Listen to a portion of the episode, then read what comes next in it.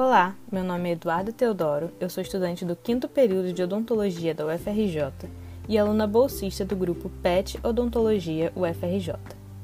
No episódio de hoje do nosso PETcast, irei falar sobre o sarampo, abordando suas características principais, manifestações orais e o aumento de casos da doença no nosso país. As referências utilizadas para a elaboração desse podcast estarão disponíveis ao final através de um QR Code. No ano de 2019, o Brasil registrou surtos de sarampo em diversos estados, totalizando 18.203 casos confirmados e 15 mortes pela doença. Hoje, em 2020, além da pandemia do novo coronavírus, continuamos enfrentando um crescimento do número de casos de sarampo. Somente no estado do Rio de Janeiro, o número cresceu 142% em relação ao ano passado. A Secretaria Estadual de Saúde informou que de janeiro a agosto deste ano foram notificados 1.276 casos no estado.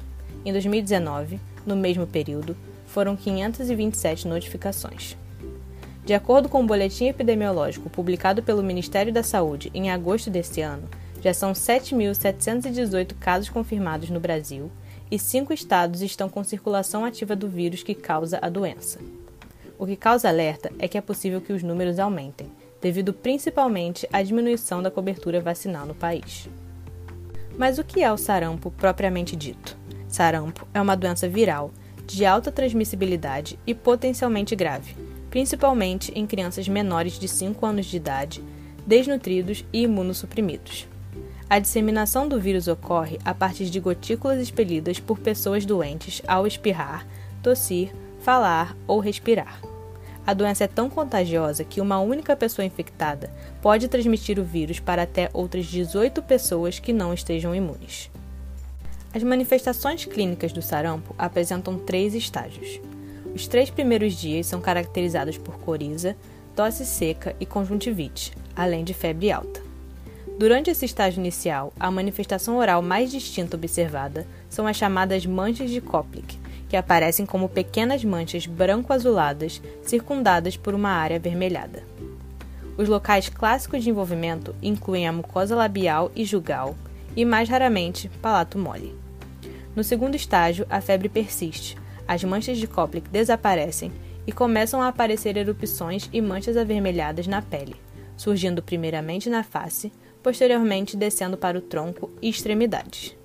No terceiro estágio, a febre diminui e a erupção começa a desaparecer, sendo substituída por uma pigmentação acastanhada. Por fim, ocorre uma descamação da pele nas áreas previamente afetadas pela erupção. As manchas de Koplik não são as únicas manifestações orais associadas ao sarampo. A candidíase, a gengivite ulcerativa necrosante e a estomatite necrosante podem ocorrer se houver má nutrição. O sarampo grave, no início da infância, pode afetar a odontogênese e resultar em hipoplasia do esmalte, com depressões nos dentes permanentes em desenvolvimento. Quanto às complicações da doença, a mais comum entre elas é a pneumonia, que acomete adultos e crianças e pode ser letal.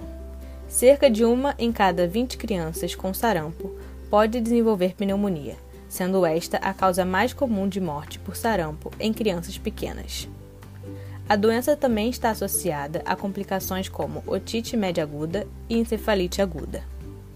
Apesar de não existir tratamento específico para o sarampo, esta é uma doença prevenível por vacinação. A vacina faz parte da chamada tríplice viral, que previne contra sarampo, cachumba e rubéola, assim como da tetraviral, que previne contra sarampo, cachumba, rubéola e varicela. A primeira dose da vacina deve ser aplicada em crianças ao completarem 12 meses de idade, e a segunda e última dose aos 15 meses. Para pessoas entre 1 e 29 anos que receberam apenas uma dose, recomenda-se completar o esquema vacinal com a segunda dose da vacina. Pessoas de 30 a 59 anos que não tomaram nenhuma dose ou não se lembram, tomam apenas uma única dose. As vacinas são ofertadas em unidades públicas e privadas de vacinação. No SUS, elas são gratuitas, seguras e eficazes, e estão disponíveis nas mais de 36 mil salas de vacinação em postos de saúde em todo o Brasil. Ao contrário do que muitos pensam, as reações adversas da vacina contra o sarampo são raras e tipicamente suaves ou transitórias. Apesar disso, o Ministério da Saúde informou que metade das crianças brasileiras não recebeu todas as vacinas que deveriam em 2020. Segundo os índices do Programa Nacional de Imunização, a cobertura vacinal está em 51,6% para as imunizações infantis. O ideal é que ela fique entre 90% e 95% para garantir proteção contra doenças como sarampo, que tem índice ideal de 95%. Neste ano, entretanto, a cobertura vacinal da primeira dose da tríplice viral está abaixo de 60%.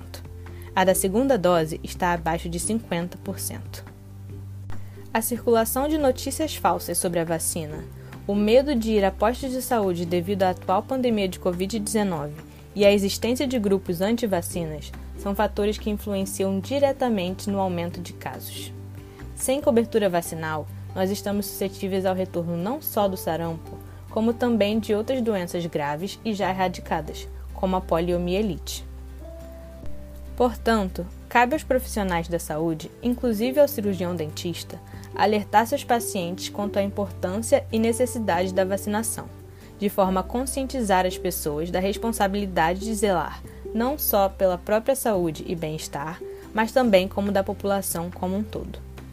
A erradicação da doença por meio da ampla imunização é possível, porém, é uma batalha que só pode ser vencida se enfrentada em comunidade. Dessa forma, finalizo o podcast de hoje. Obrigado por ouvirem e até a próxima.